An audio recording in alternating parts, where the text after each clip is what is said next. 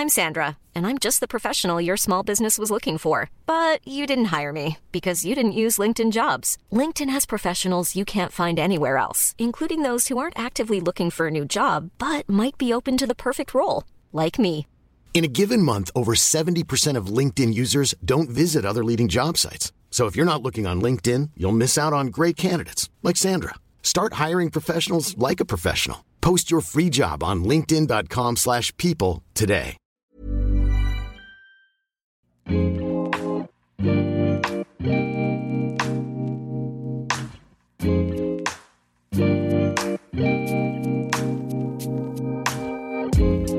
Tous, bienvenue sur le comptoir de la psychologie.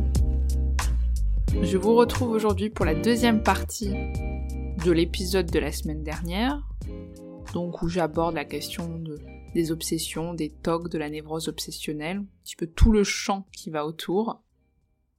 Merci à Rebecca pour son avis sur iTunes qui me dit merci pour ce podcast, humble et de partage, le ton, le fond sont au bon endroit. Merci à tous à chaque fois de me laisser des avis que je lis tout le temps, de me mettre 5 étoiles pour encourager mon travail, de m'envoyer des messages, de me suivre sur Instagram. Ça me fait super plaisir.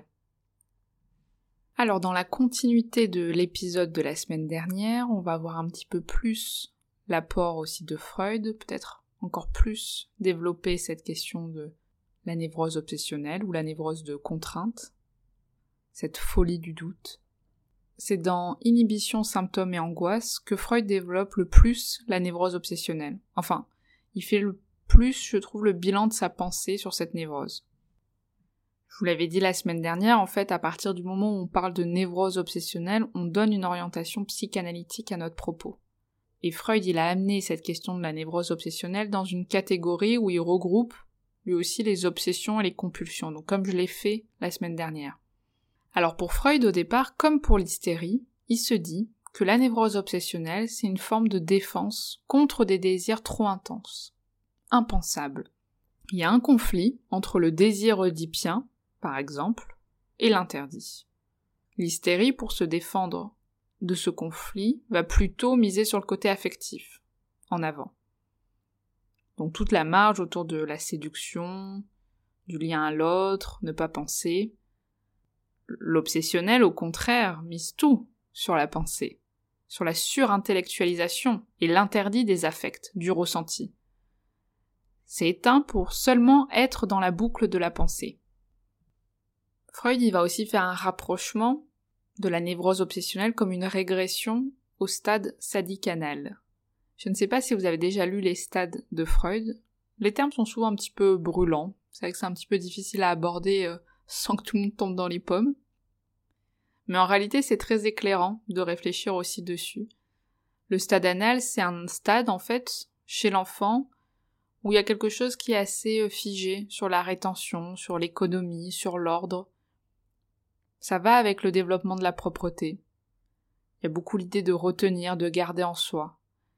Et justement, chez l'enfant, dans cette période, il va jouer avec la propreté, la difficulté d'aller aux toilettes parfois, D'ailleurs, de laisser partir son œuvre aussi, où est-ce qu'elle va? Qu'est-ce que j'ai laissé dans les toilettes? Ou alors il peut être très en difficulté au contraire avec la saleté. S'ils ont du feutre sur le doigt, c'est vraiment un drame. Ou au contraire, d'un coup, il se colorie euh, le corps entier. Donc ce stade anal chez l'enfant, c'est un moment assez rigide qui peut perdurer chez certaines personnes. C'est pour ça qu'on dit que l'obsessionnel est plutôt resté, ou en tout cas garde ce caractère plus anal avec aussi cette lutte entre l'amour et la haine, le fait de donner, de retenir, le fait de recevoir, qui va être particulièrement singulier, notamment chez Freud. Donc l'enfant voilà peut vivre dans son développement des temps plus obsessionnels, ce qui est normal. Si vous êtes entouré d'enfants, si vous avez des enfants, euh, vous voyez peut-être de quoi je parle. Donc euh, une période du développement où l'enfant il a besoin de que les choses soient très bien rangé, qu'on dise les mots dans tel ordre. Il lui faut des rituels pour un petit peu contenir aussi les angoisses qu'il peut y avoir dans certaines tranches d'âge. Donc c'est pas inquiétant. Ça va d'ailleurs euh, souvent disparaître pour laisser place euh, à de nouvelles choses. Et puis dans la névrose obsessionnelle, il y a quelque chose de figé, qui reste ou qui revient à l'âge adulte. Parce qu'en psychanalyse, quand la névrose obsessionnelle euh, est pensée, ce qui n'est pas évident à penser, quelque chose qui essaye de tuer la pensée aussi, il y a une réflexion autour de l'agressivité qui est contenue, donc quelque chose qui se répète, qui cherche à se canaliser par des rituels, des besoins de contrôle, de maîtrise. À côté de ça, il peut y avoir aussi un excès de gentillesse, tellement gentil que ça en devient euh, particulier, mais tellement gentil, parce que le risque de l'agressivité est trop proche. L'agressivité pas nécessairement au sens de la violence, mais l'agressivité au sens aussi de la colère, du désaccord, qui est nécessaire chez chaque personne, mais très difficile pour quelqu'un qui a des conduites plus obsessionnelles. Le fait d'être en désaccord, de ne pas être dans le même sens que l'autre, va provoquer un conflit trop important, une culpabilité trop lourde. Donc autant être trop gentil, même si c'est inconscient. Puis quand on est obsessionnel aussi, on retrouve, comme je l'ai développé, cette toute puissance de la pensée. C'est-à-dire que penser est agir. Penser crée quelque chose. Il suffit de penser pour que cela agisse. Donc il va y avoir d'autant plus de signification accordée aux mots, de contrôle sur comment les choses sont dites, à quel moment. Le langage a un pouvoir absolu. Également, il y a vraiment ce doute perpétuel, une difficulté à se positionner. Mais parce que ça vient dire aussi de la difficulté à se rassurer, à se protéger. C'est pour ça que les compulsions, elles vont venir border tout ça. Abaisser sur le moment, c'est jamais définitif, mais vu qu'il y a des grandes souffrances avec l'incertitude, on certifie l'acte d'une certaine façon, on maîtrise, on range la pensée. Alors oui, je voulais vous parler euh, d'une étude de cas de Freud. Je ne sais pas si vous avez déjà entendu parler de l'homme aura. J'avais envie d'illustrer un petit peu. Euh, dites-moi ce que vous en pensez si vous appréciez aussi une étude de cas euh, qu'on peut retrouver dans la littérature.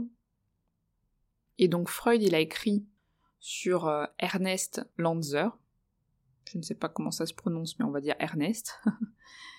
Euh, c'est un patient qui a rencontré Freud parce qu'en fait, il souffre de pensées obsédantes, d'idées un petit peu loufoques. Par exemple, il sent qu'on pourrait connaître ses pensées. Il a des symptômes qui sont assez invalidants depuis qu'il est tout petit. Il a 29 ans quand il rencontre Freud. Il a du mal à finir ses études de droit. Il a du mal à s'engager puisqu'il a peur de faire du mal à la femme qu'il aime dès qu'elle n'est pas avec lui.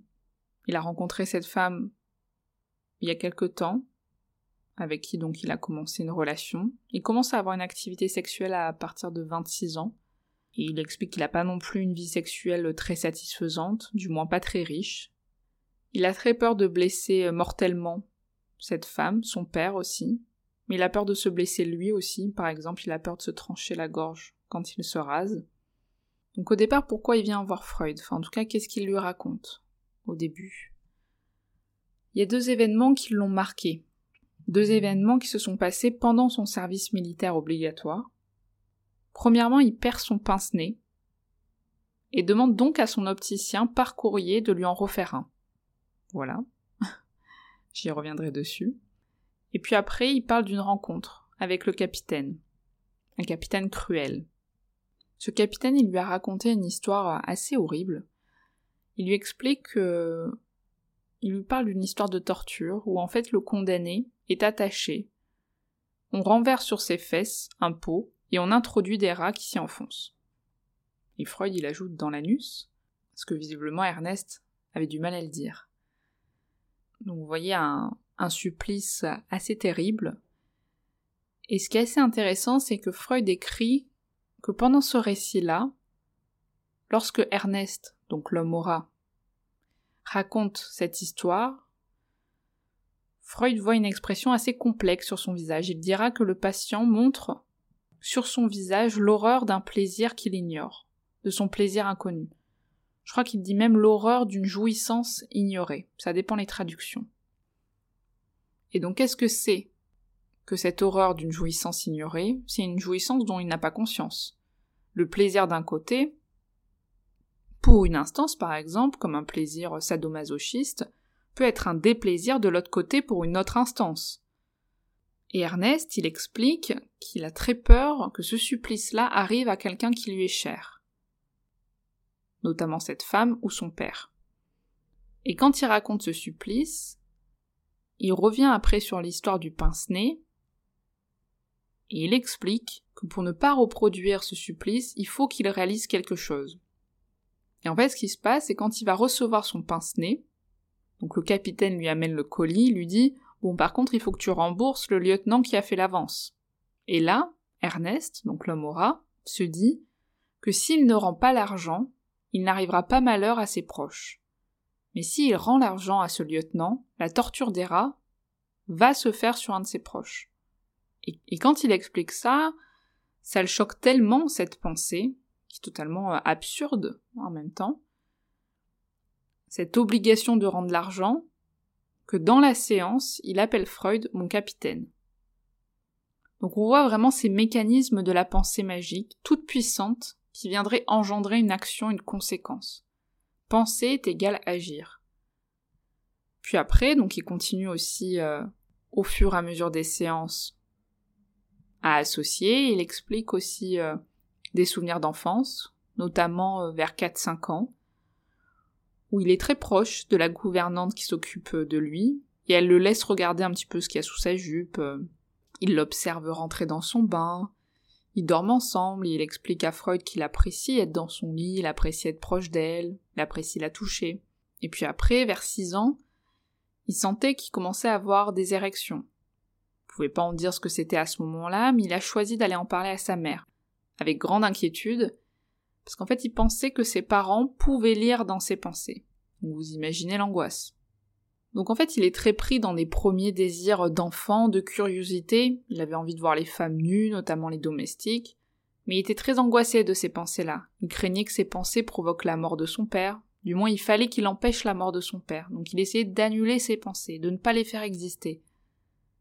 Parce que s'il a envie de voir une femme nue, son père risque de mourir. D'ailleurs, une autre pensée qu'il raconte, c'est que quand il était enfant, il se disait que s'il arrivait malheur à un de ses proches, notamment de son père, une petite fille pourrait se prendre d'affection pour lui. C'était une petite fille qu'il aimait beaucoup. Il se dit que, tiens, si mon père mourait, peut-être que, d'une certaine manière, elle pourrait me donner de l'intérêt, de l'affection. Et Freud, il lui dit, bah, peut-être qu'il aurait pu souhaiter la mort de son père. Bien entendu, l'homme aura s'en défend, mais il raconte un autre souvenir. Quelques mois avant la mort de son père, puisque son père est mort quand il avait 21 ans, il avait pensé que si son père mourait, il deviendrait assez riche pour épouser la femme qu'il aime. voilà, il a cette pensée de se dire tiens, si mon père meurt, peut-être qu'au moins je toucherai suffisamment d'argent pour demander en mariage la femme que j'aime. Et cette idée, ça le met tellement en difficulté, il repousse cette image en amenant une nouvelle pensée. Il espère que si son père meurt, que son père ne va lui laisser aucun héritage. Donc une pensée et une contre-pensée qui vient annuler la première. Son père était une des personnes qu'il aimait le plus au monde, donc il raconte cela en disant qu'il est assez surpris d'avoir eu cette pensée. Et Freud va lui dire, et interprète à ce moment-là, en lui disant que cet amour si intense est la condition pour refouler la haine.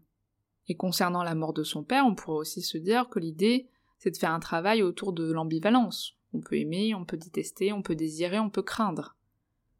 Donc c'est un cas qui est vraiment très intéressant chez Freud.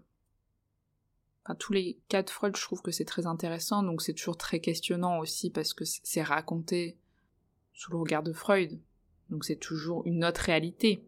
Mais je vous conseille euh, d'aller lire l'Homora. D'ailleurs, pourquoi l'Homora C'est une condensation de plusieurs symboles, donc il y a ce supplice qu'il raconte, mais il y a aussi le rat qui attaque de l'intérieur pour punir, il y a une, il y a une équivalence rat-argent, enfin...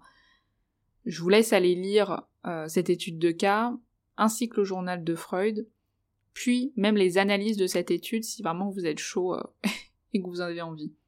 En tout cas, on peut voir qu'il y a plusieurs façons de se défendre, qu'on peut utiliser plus ou moins des défenses obsessionnelles, c'est assez courant. Donc aujourd'hui, on peut dire que ça peut évoluer. Mais clairement, ça me parle aussi, en la traduisant, en traduisant ce cas et en, le pensant aussi euh, avec la clinique aujourd'hui. Dans la névrose obsessionnelle, il y a des mécanismes qui se fixent et qui peuvent être assez intenses. On peut voir notamment ce déplacement des émotions, des affects, c'est-à-dire au lieu de ressentir certaines représentations, certaines difficultés, certains ressentis, on projette sur des actes. Donc le déplacement, c'est on met l'accent sur autre chose, quelque chose de moins intense. Au lieu de penser à l'agressivité ressentie envers son père, par exemple, je me mets à compter ou à laver six fois la table dans un sens et sept fois dans l'autre. On déplace quelque chose de fort sur une image, une représentation totalement anodine. Un autre mécanisme, ça peut être l'annulation. On dit même l'annulation rétroactive. Donc on fait ou on dit quelque chose et on annule. Je dis merde et après je dis merveilleux.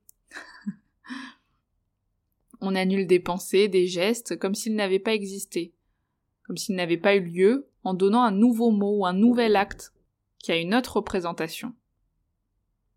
Dans l'isolation aussi, il y a l'idée euh, d'exclure, de mettre de côté, donc il se passe quelque chose, puis il y a un vide, un creux, et il se passe autre chose qui a rien à voir. Il y a une pause qui vient séparer. Il y a ça d'un côté, puis ça de l'autre. En séance d'ailleurs, c'est souvent qu'on peut raconter euh, quelque chose, et puis après on se dit, euh, enfin on dit, bon, sinon au final rien à voir, mais etc. Et en fait justement, Qu'est-ce qui est à voir à ce moment-là? Qu'est-ce qui est en lien, mais qu'est-ce qui est à voir? Il y a aussi la formation réactionnelle qui est très courante dans l'obsessionnalité. Donc on inverse la pulsion. On fait un contre-investissement. Donc si on reprend l'agressivité du père par exemple, ou de quelqu'un d'autre, bah, au lieu en fait d'être en colère, bah, quand on le voit on a son plus beau sourire. Et en plus on amène des madeleines qu'on a cuisinées même ses préférés, tiens. Donc le conflit, à ce moment-là, c'est cette haine refoulée, ce qui a pu potentiellement exister chez l'homme aura.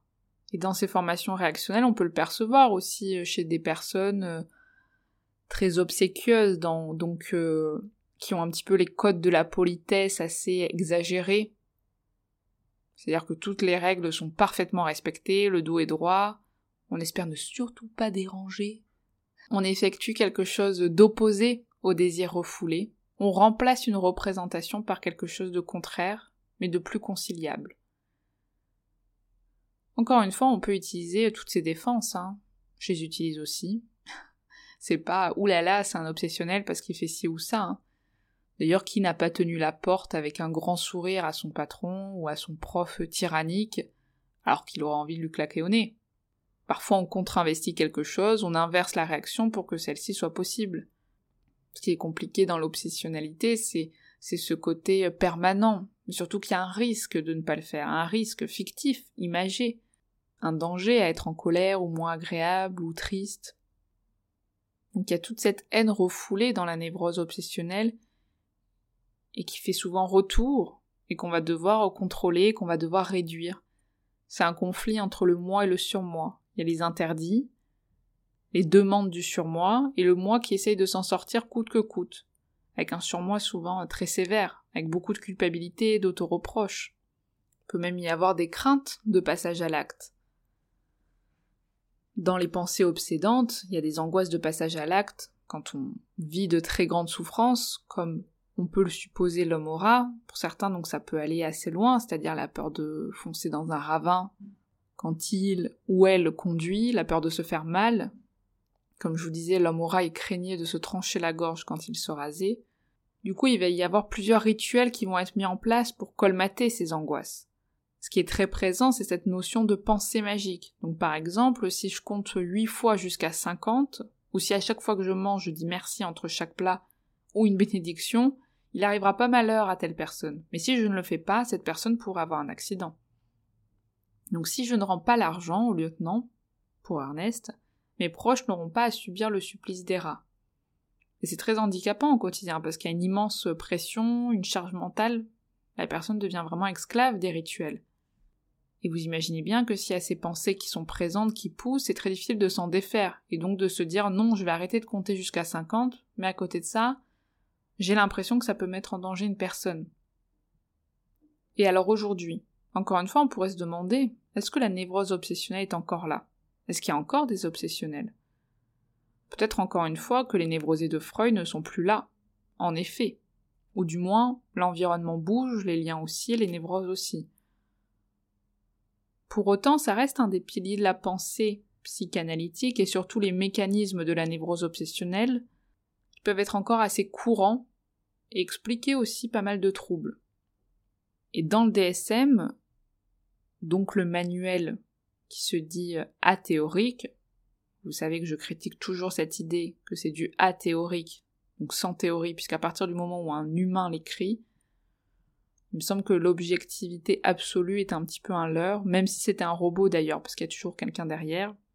En tout cas, dans ce DSM, dans ce manuel, qui fait un petit peu euh, un état des pathologies avec des critères, etc., la névrose obsessionnelle n'existe plus, puisque c'est un terme psychanalytique, mais il y a une catégorie de troubles obsessionnels compulsifs. Donc ça voudrait dire qu'on n'est plus dans une pathologie, mais dans un symptôme, presque de façon isolée. La personnalité obsessionnelle est effacée pour laisser place uniquement au mécanisme du comportement. En sachant que le DSM, il s'oriente vers les statistiques, donc il utilise des recherches quantitatives, et se penche plutôt sur des analyses qui montrent que par exemple les personnes qui souffrent de TOC pourraient être orientées vers des TCC parce qu'il y a une réponse à hauteur de 50%. Donc le DSM s'oriente vers euh, des statistiques, il utilise des recherches euh, quantitatives et donc se penche voilà sur euh, des analyses avec des chiffres. Et je trouve que c'est intéressant parce que j'ai aucune connaissance particulière pour dire que cette hypothèse est vraie ou non. en, réalité, on s'en fiche, mais la critique que je peux faire par contre, c'est de faire parler les chiffres et en oublier des fois les personnes et c'est une critique, mais que je comprends tout à fait au sens où c'est très séduisant, c'est très simplificateur et rassurant de faire parler les chiffres. Mais dans le DSM, ce qui relève du désir est annulé pour penser le symptôme. Ce qui est toujours compliqué quand on ne pense pas aux bénéfices inconscients de certaines pathologies. C'est-à-dire malgré la grande souffrance, la honte, la culpabilité, la gêne des obsessions, elles viennent quand même dire quelque chose, satisfaire quelque chose en soi. On dit souvent que voilà, le mal d'une instance, donc du moi par exemple, vient satisfaire une autre instance, le surmoi par exemple. Donc il n'y a aucun plaisir en soi consciemment à avoir des tocs, hein, ça c'est clair, mais il y a quelque chose inconsciemment qui se satisfait à être en boucle sur quelque chose. Le plus important, c'est comme j'ai pu le dire dans l'épisode précédent, c'est qu'au-delà de la véracité des démarches thérapeutiques, que ce soit TCC, psychothérapie analytique, etc., on se rend compte que pour toute pathologie, ce qui fonctionne et permet un rétablissement, c'est surtout la qualité du lien avec le ou la thérapeute. Donc que ce soit une méthode avec euh, un médicament ou une thérapie, ça, peut être de toute façon complémentaire, c'est-à-dire on peut penser l'hypothèse neuropsychiatrique et donc l'accompagnement par le médical, médicament, intervention comme j'ai parlé la semaine dernière, et penser à côté la dimension personnelle, subjective dans la rencontre avec un discours, une thérapie, euh, en fonction en tout cas de la demande. Je pense aussi de mon côté qu'on peut avoir euh, des traits obsessionnels, une personnalité qui flirte un peu avec ses expressions, sans pour autant être inscrit dans une pathologie. Sais que tout le monde n'est pas d'accord avec cela, certains disent que c'est quand même être dans une névrose euh, obsessionnelle, sauf qu'il n'y aurait pas ou peu de manifestations symptomatiques, mais je trouve que Cliniquement, c'est assez régulier de trouver des personnes qui sont prises dans des doutes euh, continuels, dans des réminations, des fixations de pensée, avec une prédominance de la pensée parfois un peu magique et qui pour autant n'ont pas le caractère intensif de la névrose, c'est-à-dire qu'elles peuvent pour autant être bien avec les autres, au travail, dans une vie amoureuse, dans des projets, ainsi de suite. Puis également, il y a aussi des moments de vie où en fait on peut être obsessionnel. Euh, l'obsessionnalité, ça vient représenter aussi un moyen de lutter contre des angoisses, contre une tristesse, pardon, une colère sans que ça se fixe à long terme. Un petit peu comme les enfants, qui ont souvent un moment dans leur développement d'obsessionnalité normale, ils veulent absolument qu'on dise les phrases comme ça, ils rentrent dans des colères intenses si le jeu n'est pas bien rangé, il faut que le bleu soit avec le bleu, que dès que Nounours va se coucher, on doit dire bonne nuit à demain, et tout le monde doit dire bonne nuit à Nounours. ça fait aussi partie du développement. Donc on peut se dire que également à l'âge adulte, c'est quelque chose qui peut traverser, ou même qui peut rester en surface, des traits obsessionnels qui vont se manifester à certains moments de vie, puis d'autres non. Ça dépend ce qui vient faire sens en tout cas pour soi. Voilà, j'espère en tout cas que cet épisode euh, vous a plu. Il a été peut-être un petit peu long, enfin si on compte les deux parties, mais c'est vrai que c'est un sujet que hum, j'avais envie de penser de façon un petit peu détaillée, parce qu'en plus je trouve que cliniquement c'est un sujet que je pense beaucoup. Donc n'hésitez pas à me faire euh, vos retours, à me dire ce que vous en avez pensé, comment vous, voyez les choses.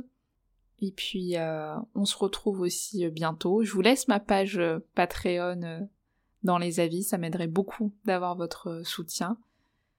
Je suis pas très à l'aise à tout le temps en parler, mais bon, j'essaye, hein, je vais essayer d'y penser à chaque fois un petit peu, au moins un épisode sur deux. Donc euh, merci à tous pour vos écoutes, vos soutiens, et puis euh, je vous dis à la semaine prochaine. Salut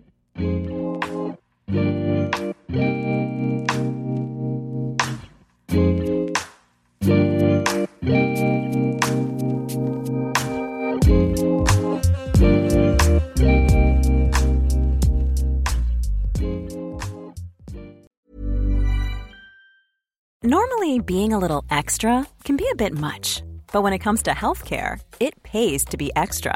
And United Healthcare makes it easy with Health Protector Guard fixed indemnity insurance plans. Underwritten by Golden Rule Insurance Company, they supplement your primary plan, helping you manage out of pocket costs without the usual requirements and restrictions like deductibles and enrollment periods. So when it comes to covering your medical bills, you can feel good about being a little extra. Visit uh1.com to find the Health Protector Guard plan for you. Planning for your next trip? Elevate your travel style with Quince. Quince has all the jet setting essentials you'll want for your next getaway, like European linen, premium luggage options, buttery soft Italian leather bags, and so much more. And it's all priced at 50 to 80% less than similar brands. Plus, Quince only works with factories that use safe and ethical manufacturing practices. Pack your bags with high-quality essentials you'll be wearing for vacations to come with Quince. Go to quince.com slash trip for free shipping and 365-day returns.